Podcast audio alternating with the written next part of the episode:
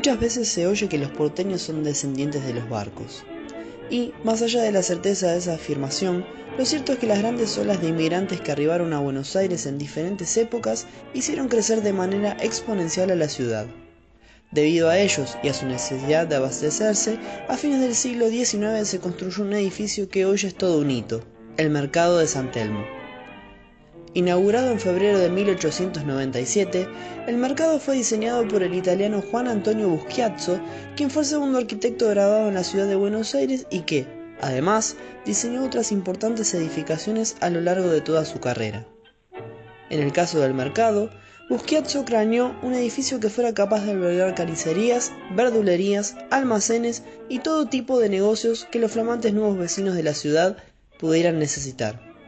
A pesar de su importancia con la llegada de los inmigrantes, con el paso del tiempo el mercado entró en decadencia y su estructura comenzó a lucir desmejorada durante décadas. De todas formas, en el año 2000 fue declarado un monumento histórico nacional y, años más tarde, una serie de remodelaciones le devolvieron la vida que perdió durante gran parte del siglo pasado. El mercado de Santiago alberga locales tradicionales como carnicerías y verdulerías que estuvieron desde los primeros tiempos, pero además le da lugar a locales gastronómicos nuevos de estilo gourmet que hoy en día son todo un auge. Un cambio que, sin dudas, aprovecha de manera excelente el turismo del barrio de San el cambio de rumbo del lugar fue apreciado por los visitantes de todo el mundo que arriban a Buenos Aires y, por ende, también de los antiguos comerciantes, que se beneficiaron de un público nuevo a la hora de vender sus productos. Beto, dueño de un local de venta de vinilo llamado Mundo Beat, explicó y celebró el resurgimiento del mercado. A mí me vino bárbaro. Yo estoy hace ocho años acá y desde que se hizo toda esta modificación, la afluencia del público es impresionante la publicidad que hay, la publicidad que hay en el mercado, salen las redes. Este, a mí me vino muy bien. Sin embargo, no todo lo que brilla es oro y no todos se muestran complacidos con la nueva cara del mercado. El recuerdo de la antigua forma y la nostalgia de otros tiempos influyen en aquellos que transitaron por San Telmo años atrás, y Laura, una habitual visitante del actual mercado, rememora lo vivido en su juventud. Eh, sí, no soy vecina, pero trabajo cerca de acá acá a una cuadra. Y lo que extraño del mercado de antes es que ahora exclusivamente lo más que reponderas como lugares para comer. La otra dinámica que tenía, que había más eh, lugares de antigüedades y algún que otro bar, nada más. Pero ahora está como todo orientado hacia lo gastronómico y eso no me gusta tanto. De todas formas, no siempre todo es blanco o negro.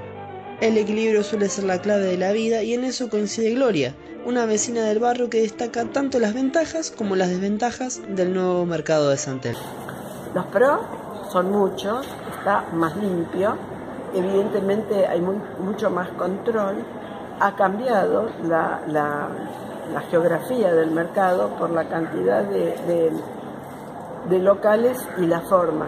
Ahora es prácticamente un mercado de metal las contras son muchas. Nosotros los vecinos no podemos comprar en el mercado, salvo la carne que es exquisita y es de un amigo y es eterna. No podemos comprar nada más porque es carísimo. Son precios para los turistas que cobran un durazno lo que cuesta un kilo afuera.